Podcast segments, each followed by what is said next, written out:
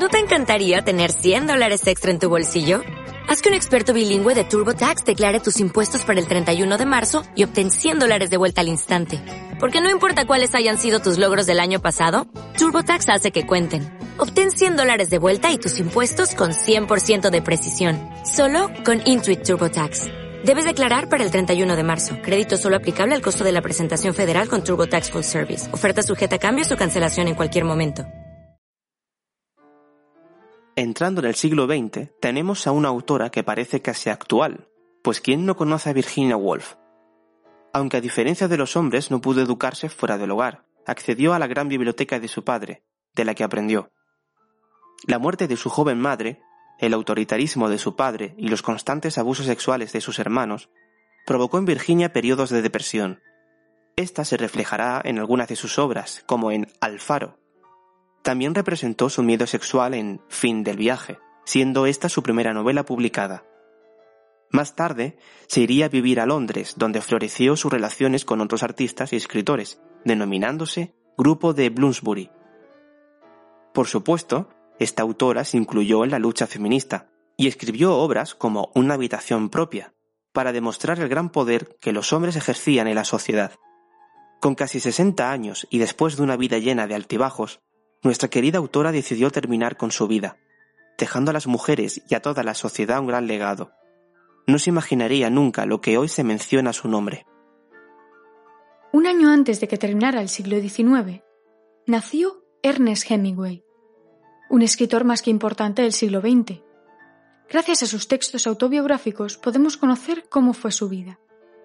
Desde bien joven comenzó a escribir para el periódico del colegio. Decidió no ir a la universidad y comenzar a trabajar como periodista.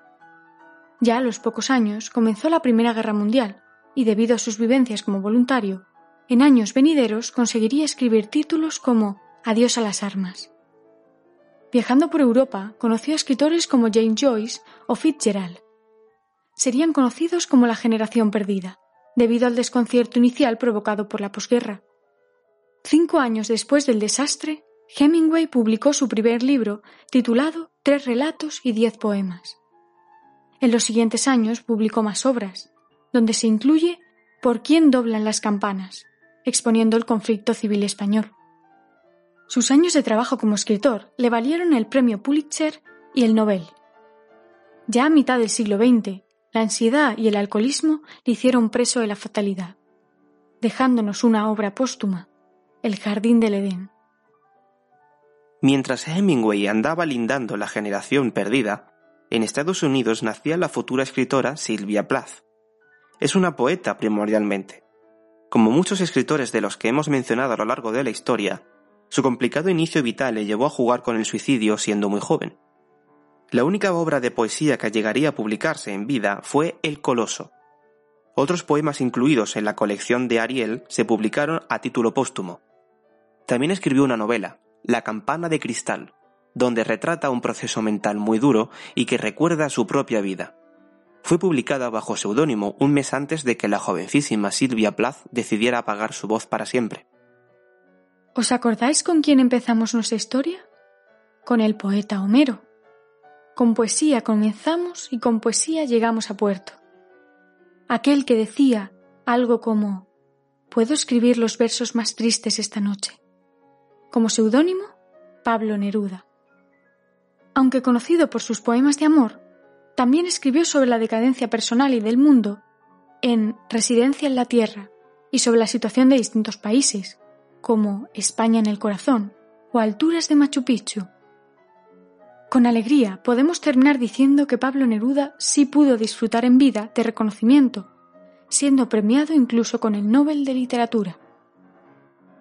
Hemos querido celebrar esta semana del libro de esta forma especial, paseándonos por autores de todo tipo a lo largo de la historia y hacer un breve repaso de sus obras.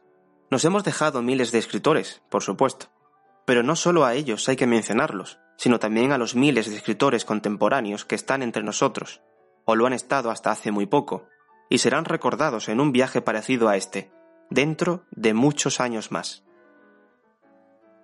Margaret Atwood, Humberto Eco, Almudena Grandes, Ken Follett, Pilar Pedraza, Carlos Ruiz Zafón, María Dueñas, Stephen King, Alice Walker, Mircea Cartarescu, Carmen Mola, Arturo Pérez Reverte, Joyce Carol Ostes, María Vargas Llosa, Siri Hatbet, Paul Oster, Susan Collins, Paulo Coelho, J.K. Rowling, Miguel Delibes, Stephanie Meyer, Javier Marías, Dolores Redondo, José Saramago, Julia Navarro, Haruki Murakami, Anna Rice, Camilo José Cela, Megan Masweb, Santiago Posteguillo, Ana María Matute, Ray Bradbury, Elizabeth Benavent, Dan Brown, Alice Munro, Josh R. R. Martin, Patricia Corwell, John Verdon, Laura Gallego, Fernando Aramburu, Harper Lee,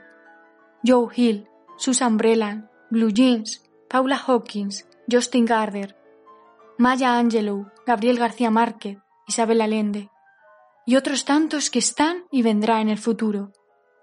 Cerramos esta serie de capítulos por la literatura, agradeciendo a todos los escritores que nos cuenten historias tan distintas y que nos dejen volar, porque cuando su pluma es libre, nosotros podemos ser libres también. Cada uno tripula su propio barco, siendo ellos el gran océano por el que surcar.